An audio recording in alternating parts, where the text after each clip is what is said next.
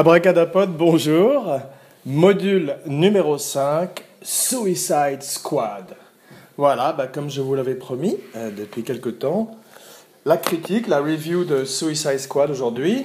Euh, bon, avant de commencer, comme le film est un petit peu frais dans les esprits, ou pas, euh, spoiler alert, spoiler galore, des spoilers à tout va, ça va spoiler dans tous les sens, sans honte, sans vergogne.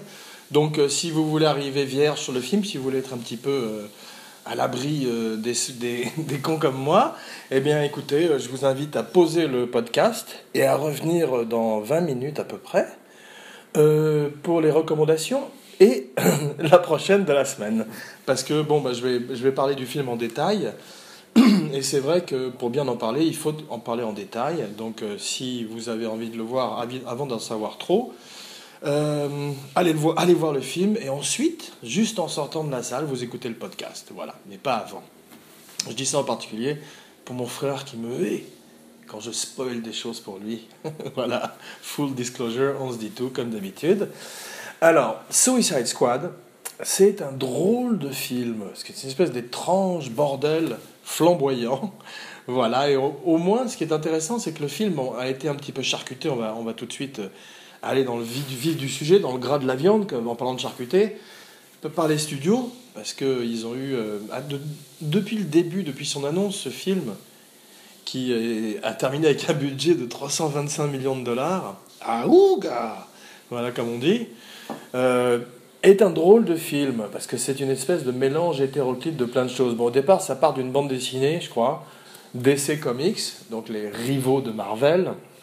Je crois que c'est une bande dessinée des années 60 peut-être, qui introduit euh, le concept qu'un groupe de super méchants, donc super villains, est tout d'un coup au premier plan à, la place des super-héros, parce que soi-disant, peut-être c'était une époque un petit peu révolutionnaire, en tout cas en termes de bande dessinée, les, méchants ont plus, s'amusent plus et sont plus euh, charismatiques et séducteurs, en tous les cas, à l'image, pas dans la vie.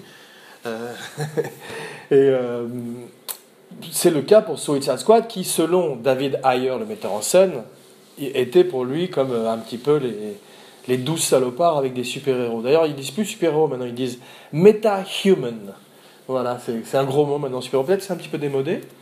Donc au lieu d'utiliser mutant, qui est très marqué euh, Marvel et euh, X-Men en particulier, maintenant ils disent plutôt meta-human. Meta, voilà. Zubin meta-human. Voilà, en tous les cas, euh, pourquoi pas. Mais euh, le film est en développement depuis 2009.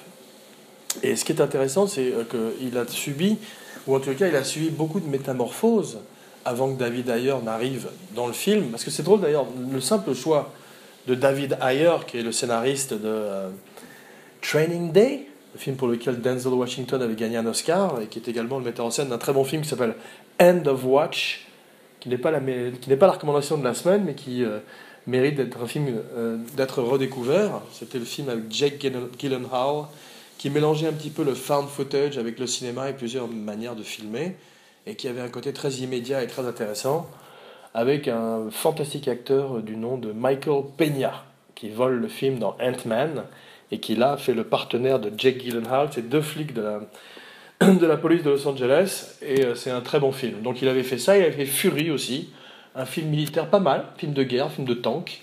Pareil, je suis pas un spécialiste de films de tank, faudrait demander euh, à d'autres gens, mais euh, paraît qu'il y en a un bon avec Frank Sinatra. Voilà, Tank Sinatra, mais je l'ai pas vu. Mais sinon, celui-là était pas mal. Il y avait aussi un américain qui s'appelait The Beast, je crois, qui était bien aussi. En tout cas, celui était pas mal, euh, bon casting, et c'est le cas justement de, de Suicide Squad, pour revenir au film du jour, qui a un fantastique casting. Ce type, David Ayer, euh, n'était peut-être pas complètement l'homme de la situation, mais à l'arrivée, euh, le film réussit quand même, malgré tous les charcutages, comme je disais, et tous les tripotages d'exécutifs et de monteurs, à garder une identité finalement et à être quelque part un étrange film d'auteur, une espèce de, de Frankenstein du film, euh, parce qu'il y a des morceaux de reshoot, il y a des, voilà donc c'est un film qui a été testé, retesté à mort et qui à l'arrivée donne une espèce de patchwork un peu hétéroclite et difficile à, suivre scénaristiquement. C'est donc quand même un testament à David Ayer qu'avec tout ce qui s'est passé en termes de, retouches post-production, son film est réussi quand même à l'arrivée à garder une espèce de parfum et d'originalité, en particulier par rapport à la production cinématographique actuelle et la production cinématographique de blockbuster en particulier. Voilà. Ce qui est intéressant, c'est de, voir que tout cet univers de End of Watch, je crois que les parents de David Ayer, il a, des parents dans, la police et dans l'armée, donc c'est toujours ces films sont très, sinon macho, en tout cas un univers d'hommes militaires, euh, policiers, encadrés comme ça, très intéressant, les, autorités, quoi, de, The Last Rampart, le dernier barrage. Donc dans ce film également, il euh, il reprend un petit peu toute l'imagerie des gangs, des cartels qu'il avait un peu euh, dans End of Watch, qui sont les méchants, les méchants face aux flics de Los Angeles. Mais il le reprend à travers un des super-héros du film qui est El Diablo, qui est joué par Jay Hernandez, Hernandez et qui est très bon, et qui est un, un, cholo, un vato, et qui, euh, et qui est donc issu d'un gang et qui maîtrise le feu, et qui est un des personnages pas trop, parce que le problème du film, c'est que comme il y a 14 personnages, je sais pas combien, on ne peut pas ne pas en survoler certains. Donc le film euh, ne donne pas la part belle à certains personnages qui mériteraient peut-être euh, qu'on leur donne euh, un peu plus de temps. Mais je reviendrai par la suite sur ce problème de, de temps et de montage dont souffre le film. En tous les cas, ce qui est intéressant, c'est que bien que n'étant pas l'homme de la situation, David Ayer a amené quand même sa patte et une certaine violence, parce que pour lui, quand il parle des douze salopards, il parle de bon aussi de Peckinpah, de tout un univers greedy, un peu réaliste. Pas greedy, euh, avare, mais greedy, comme je disais à, mon camarade. mon camarade, allô? Zuko? Ah non, il est, toujours undercover. Il est tellement undercover que même sa mère ne le reconnaîtrait pas. Aux dernières nouvelles, mon ami Patrick Zukowicki était euh, kidnappé par des cannibales. Voilà, dans, une, dans la jungle de Sumatra, il s'était fait mordre par un rat, par un rat euh, singe de Sumatra. Les amateurs de Peter Jackson reconnaîtront. Et euh, depuis, il s'est fait capturer par une tribu de cannibales troglodytes. C'est très difficile à dire, c'est un exercice de diction. Une, tribu de cannibales troglodytes homosexuels qui lui ont bouffé le cul, voilà. Oh pardon, je suis désolé, justement j'hésitais comme euh, Suicide Squad aujourd'hui entre le PG-13 et le R et je suis allé franchement dans le R. C'est une, tribu de de balles, d'ailleurs, qui, qui Voilà, non, je vais arrêter, je vais m'arrêter bien, je, suis de retour, Back in Black, Abracadapod, l'émission qui appelle un chat un chat, un podcast sur la magie du cinéma. Voilà. Donc PG13 ou R? Ça, c'était une bonne question, justement. Ça nous amène directement à cette question. David Ayer veut faire la suite, parce que le film, bon, on va pas. Spoiler alert, un autre spoiler, le film a très bien démarré malgré des critiques terrible. Euh, il en a pris plein la gueule, comme euh, Batman vs Superman, en particulier sur euh, Rotten Tomatoes, qui est un site qui compile toutes les critiques et qui finalement est en train de mourir parce qu'on se rend compte que c'est pas complètement le meilleur moyen de mesurer la qualité d'un film. en particulier ces films qui ont énormément de détracteurs online, pour une raison ou une autre, d'essais semblent susciter beaucoup de passion. Toujours est-il que le film est un succès euh, public pour l'instant, mais euh, critique, il s'est bien fait déchirer.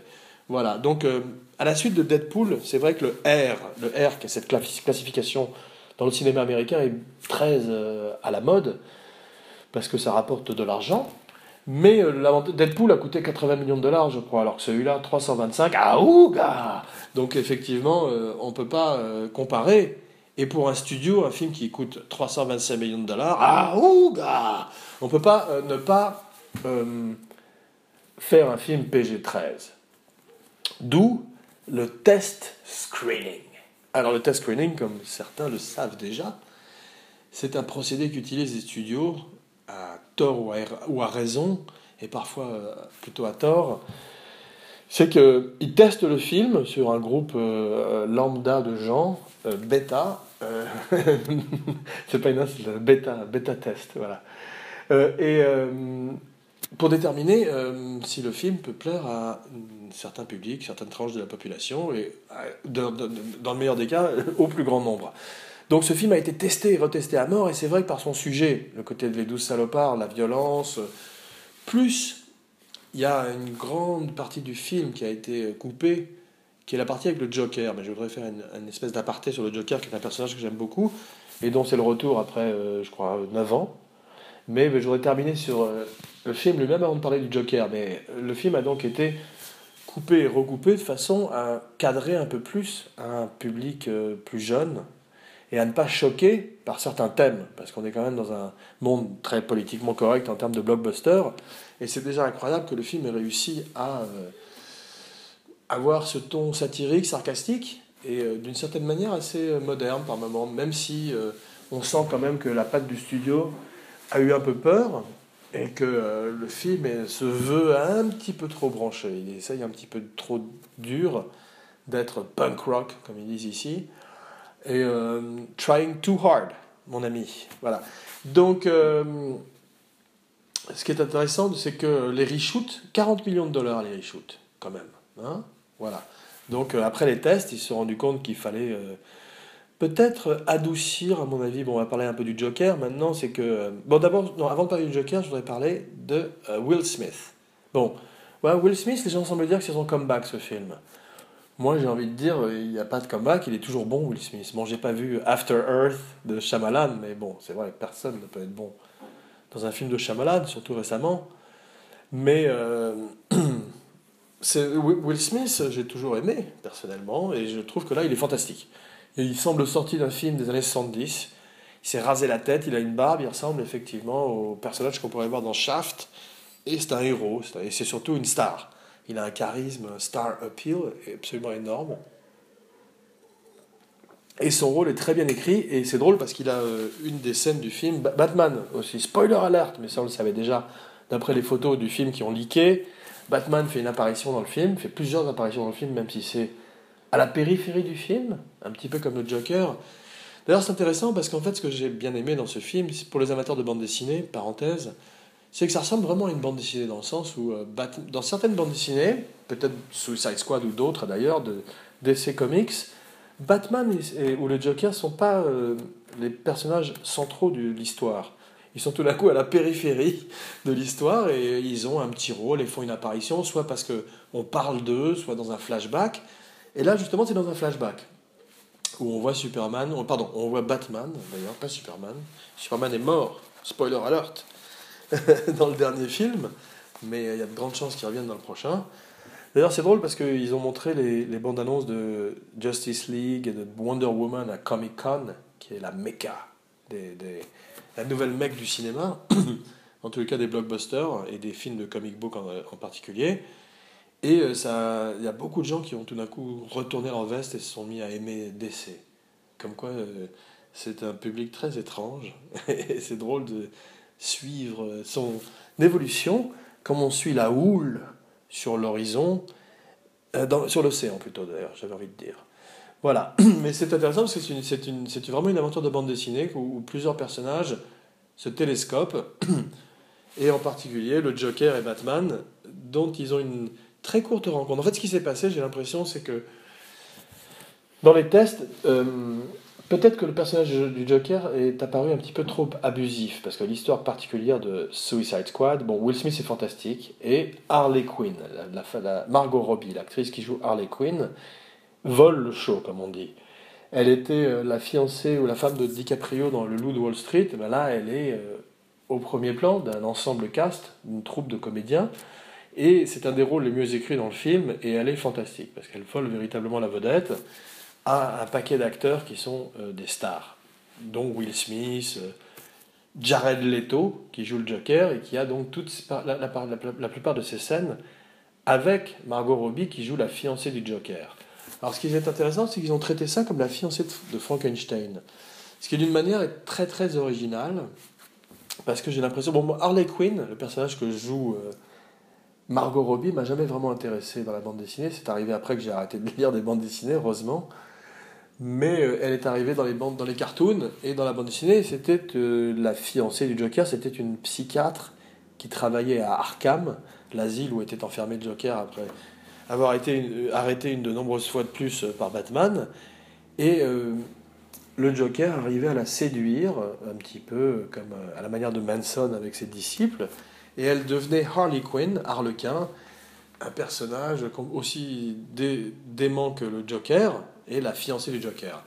Et ce qui était intéressant ou pas, c'était que dans les, euh, dans les cartoons en particulier, euh, elle était toujours derrière lui, en fait, comme une espèce d'amoureuse éperdue.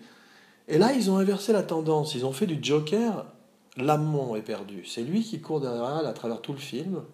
Ou, spoiler alert, à travers les 9 minutes du film qu'on a donné à Jared Leto. On a un petit peu volé Jared Leto, j'ai l'impression, dans ce film, parce que il y a des gens qui réclament déjà online le Joker Cut, où on, pouvait, où on pourrait avoir sa performance dans son entier, alors que là, il a simplement 9 minutes pour établir un personnage et un arc, d'ailleurs assez euh, basique comme arc, puisqu'il est simplement amoureux de Harley Quinn et il la poursuit. Mais néanmoins, Jared Leto arrive à amener son empreinte, parce que j'ai l'impression qu'il a fait pas mal de travail en amont, l'amont, à la manière de euh, Heath Ledger, mais bon, il ne peut pas comparer avec Heath Ledger, parce que Heath Ledger avait un, film entier. Puis surtout, Heath Ledger, c'était comme si tout d'un coup Patrick Devers avait joué le Joker. C'est une rencontre entre un rôle extraordinaire, magnifiquement écrit par le frère de Chris Nolan, Christopher Nolan. J'appelle Chris parce que je le connais, c'est un pote à moi. Non, Christopher Nolan et Jonathan Nolan, avec je crois un petit coup de pouce par euh, David S. Goyer, Goyer. Voilà. Pardon, donc c'était vraiment particulièrement bien écrit, et c'était la rencontre d'un acteur avec un personnage, avant que cet acteur malheureusement nous quitte euh, peu de temps après le film, je crois sur le tournage de euh, l'Imaginarium, euh, non, ou Docteur Parnassus, quelque chose, fait par Terry Gilliam, de Pas Terrible. Voilà, on dirait un pléonasme. Non, donc, fantastique Joker, même s'il n'a que 9 minutes. C'est vrai qu'il faut se rappeler que Hannibal Lecter avait 16 minutes dans Le silence des agneaux. 16 minutes pour, euh, pour gagner un Oscar. Il a gagné un Oscar quand même pour le meilleur rôle, même pas le meilleur second rôle. Mais bon, Heath a deux fois de moins pour, de, minutes avec lesquelles travailler. Et il arrive néanmoins à imposer un étrange personnage reptilien, un, mi-chemin entre euh, Billy Idol, Elvis Presley, parfois Fred Astaire dans sa grâce, et même aussi Joel Grey. Joel Grey, c'était le maître de cérémonie dans Cabaret, le film de Bob Fosse. Spécial Bob Fosse, bientôt sur Abracadapod avec mon camarade Patrick Zukowicki. Ça rime. Voilà. Donc, euh, c'est vrai que il est très très intéressant avec le peu de temps qu'il a à l'écran et même si son rôle a été manifestement euh, châtré par le studio qui n'a pas de pitié mais peut-être qu'avec le temps, on se rendra compte que 9 minutes, ça suffit pour laisser son empreinte dans un film, et que c'était peut-être le bon choix.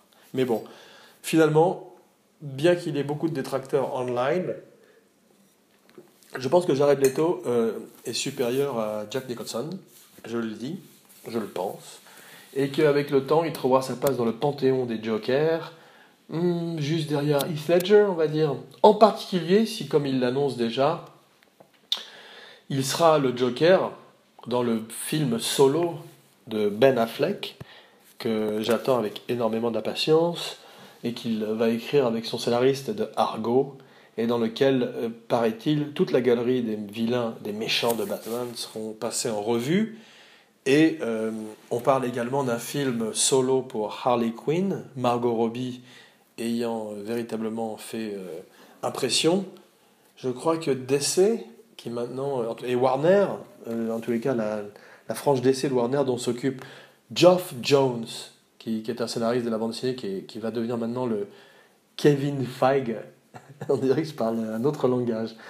Kevin Feige, c'est l'homme chez Marvel, donc c'est celui qui a remis Marvel euh, sur orbite et de façon spectaculaire. Maintenant, ils vont essayer de faire la même chose avec un monsieur qui s'appelle Geoff Jones et Ben Affleck qui est également le fer de lance, puisqu'il est présent à travers tous les films euh, d'essais qui vont sortir dans, le futur, et ceux qui ont commencé à sortir déjà. Il est un petit peu la pierre sur laquelle ils vont essayer de construire leur empire, comme Kevin Feige, Marvel et Marvel, et Disney maintenant, l'avaient fait en, en d'autres temps avec Robert Downey Jr.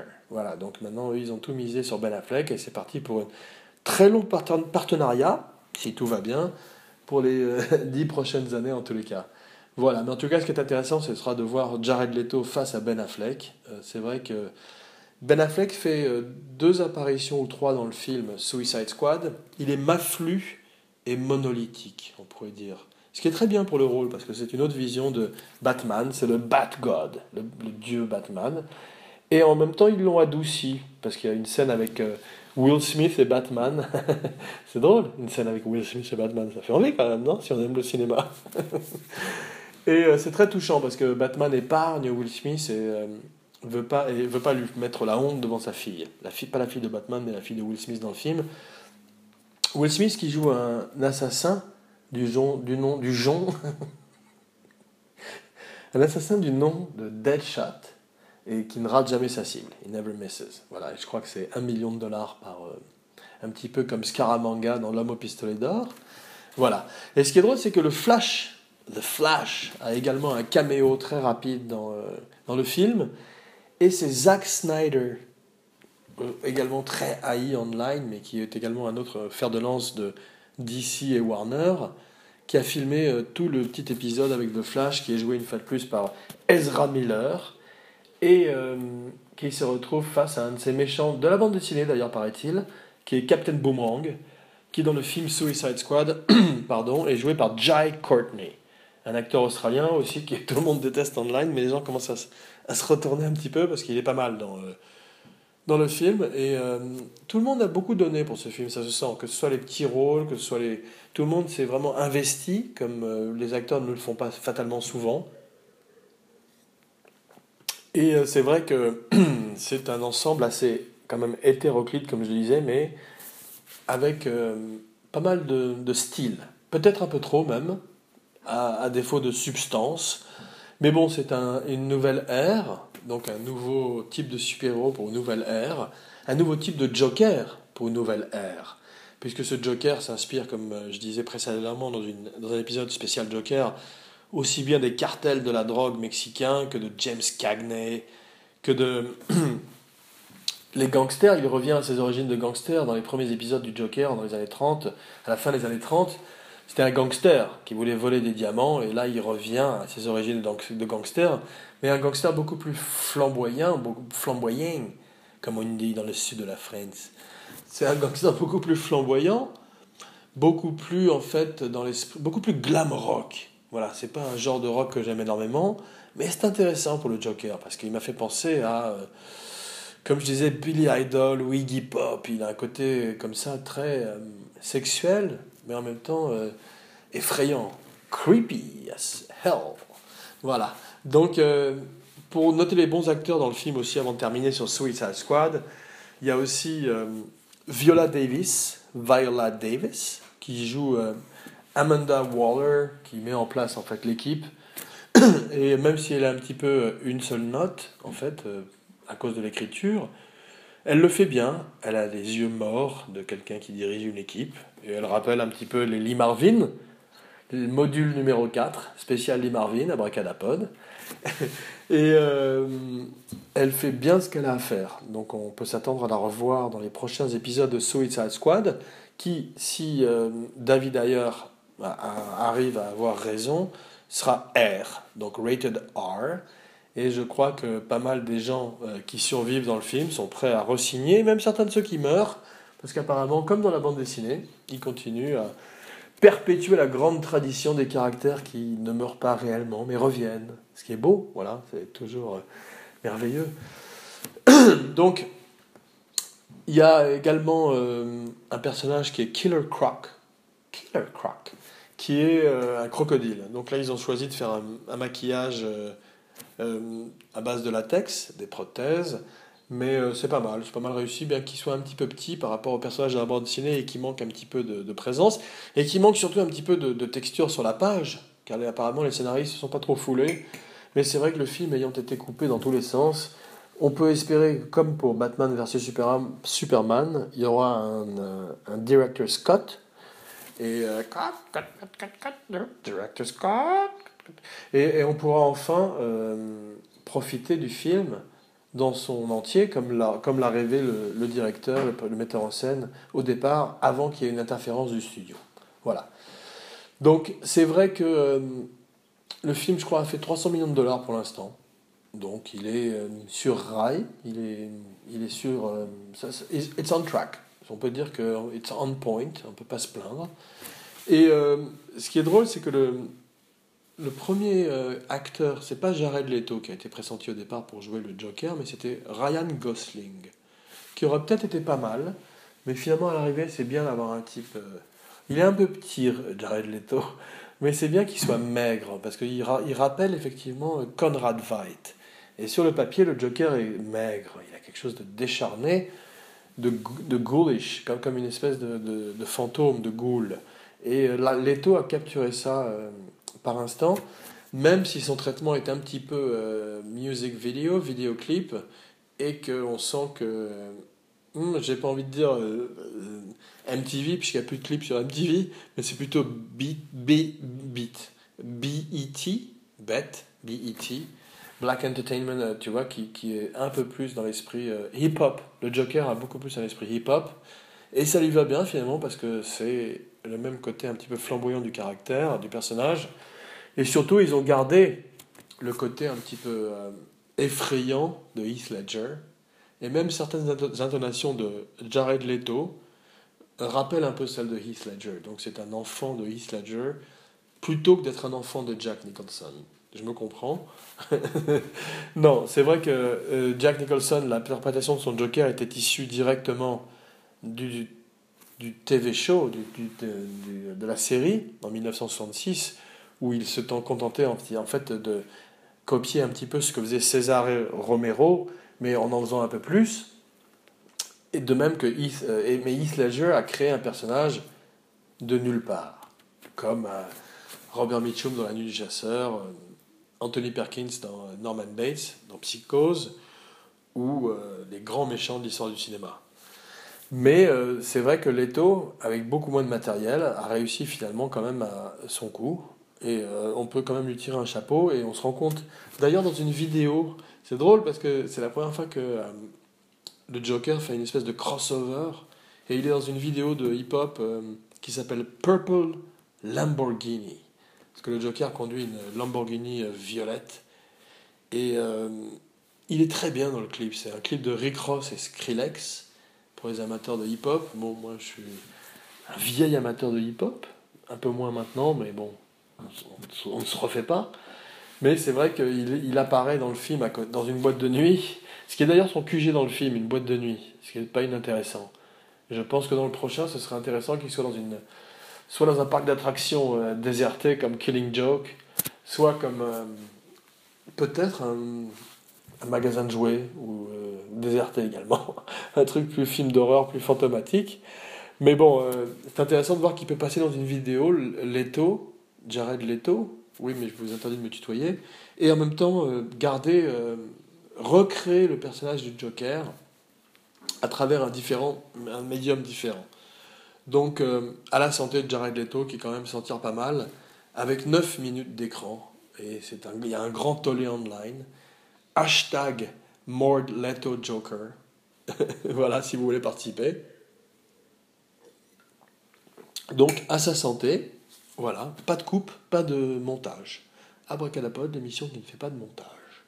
Donc, le futur de la franchise, que ce soit Batman, que ce soit Suicide Squad, que ce soit le Joker, eh bien, euh, on peut imaginer euh, peut-être qu'ils vont se rencontrer dans un Batman, dans un film solo de Ben Affleck. Dans le meilleur des cas, j'aimerais bien qu'ils fassent euh, Arkham Asylum. Arkham Asylum, pour les amateurs, c'est une des grandes bandes dessinées de Batman qui date de 1989. Et c'était dans la foulée de Killing Joke et de, du Dark Knight Returns de Miller que Grant Morrison et Dave McKean ont euh, créé un Batman en bande dessinée beaucoup plus dark. Et euh, ce serait intéressant d'avoir un film beaucoup plus claustrophobique. Peut-être euh, même carrément un seul décor, one location, un- le jeu de la mort rencontre euh, Batman. Genre le jeu de la mort, le dernier film de Bruce Lee, où il montait d'étage en étage en affrontant des adversaires différents. On peut peut pas faire plus simple comme scénario. Ben, Batman dans Arkham Asylum, dans l'asile d'Arkham, affrontant à chaque étage des adversaires différents, jusqu'au dernier étage, où il rencontrerait Jared Leto, qui, on peut l'espérer, va reprendre le rôle. Voilà. En tous les cas, euh, maintenant, la recommandation de la semaine, assez sur Suicide Squad. Un film de 1988, un étrange film, bon, plutôt pour les amateurs de films d'horreur, toujours dans le cadre des abracas recommandations, un film euh, qu'on a envie, euh, dont on a envie de parler un petit peu, de, de, remettre un petit peu dans la lumière. Et c'est euh, cette semaine un film qui s'appelle Brain Damage. Voilà, Brain Damage. En français, Elmer, le remue-ménage. Alors, c'est un curieux film. Je pense que c'est pas le seul film qui a ce titre-là. C'est un titre tellement générique qu'il faut probablement chercher celui de 1988 pour le trouver, si jamais ça vous chante. Et c'est un film de Frank Henenlotter. Voilà, alors Henenlotter, c'est un auteur, comme l'indique son nom, dans Henenlotter. C'est un très bon metteur en scène de très très très petit budget de films d'horreur. Mais c'est un type qui avait un univers, qui a fait aussi des films de la série Basket Cates. Donc toujours très gore, mais ce gore des années 80 beaucoup plus euh, ludique, beaucoup plus drôle, un peu à la manière des, euh, du premier Evil Dead ou Evil Dead 2, ou les films originaux de Peter Jackson dont je parlais un peu plus tôt. Donc euh, ce film, c'est un drôle de film, parce que c'est un film, en français ça s'appelait Elmer le remue-ménage, parce que ça raconte en gros l'histoire d'un jeune type qui était joué par un acteur pas très charismatique d'ailleurs, pas terrible, malheureusement. C'est pour ça qu'il faudra en faire un remake un jour de ce film. pour les fous. Mais euh, l'acteur, donc ce, type était un jeune type qui trouvait, je sais plus, ça fait longtemps que je l'ai vu, hein, ça, a dû pas mal vieillir aussi, mais qui trouvait par euh, accident, qui tombait sur une espèce de ver de terre, de gros, euh, de gros sangsues, on va dire, qui lui proposait un deal, de s'accrocher à lui et de lui donner une espèce d'extase à travers une drogue psychédélique qu'il allait lui fournir, en échange de cadavre ou de cerveau, un truc dans, ce type-là. Donc une espèce de pacte du diable avec cette, avec cette espèce d'étrange puppet. C'était fait en animatronique, mais animatronique de l'époque, avec 3 francs de l'époque. Voilà. Donc euh, aujourd'hui, ça aurait coûté 30 euh, euros, peut-être, 60, peut-être à mon avis 40, 54 dollars pour faire la, la, créature. Mais euh, très très bien faite la créature quand même, finalement, parce qu'il y avait du cœur dedans. Et ce personnage d'Elmer s'accrochait donc à la nuque de ce, cet adolescent après l'avoir convaincu de signer cette espèce, cet étrange pacte de Faustien. Et euh, à tous les, deux, tous les deux, ils vivaient les aventures. Et on découvrait que cette, créature, d'après ce qu'elle racontait à ce jeune homme, avait été accrochée à Magellan et à d'autres personnages à travers le temps, des personnages, des figures historiques. Et ce serait drôle d'ailleurs de faire un remake, comme je disais, mais avec beaucoup plus d'argent justement on montrait cette créature accrochée à la nuque de Magellan, de Robespierre, de Hitler, plein de figures tout d'un coup, Christophe Colomb, et qui tout d'un coup, on comprendrait pourquoi leur comportement aurait été à ce point-là influencé par euh, cette créature monstrueuse greffée à eux comme un appendice monstrueux. Voilà. J'ai dit monstrueux deux fois? Oui. Oui, eh oui, c'est comme ça. Abracadapod, c'est comme ça. Voilà. En tous les cas, euh, la semaine prochaine, une spéciale, avant le, retour grand attendu de mon camarade de jeu Patrick Zukowicki, que je salue bien bas, une spéciale euh, hmm, Robert Shaw.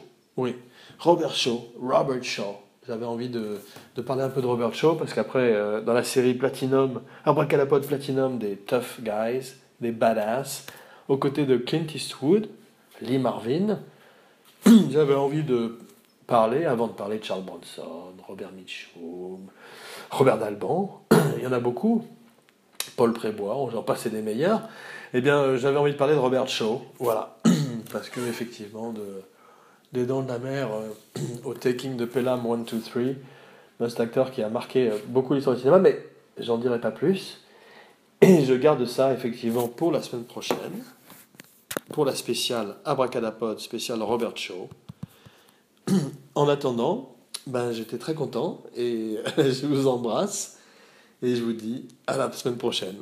Signing off, Jean Weber.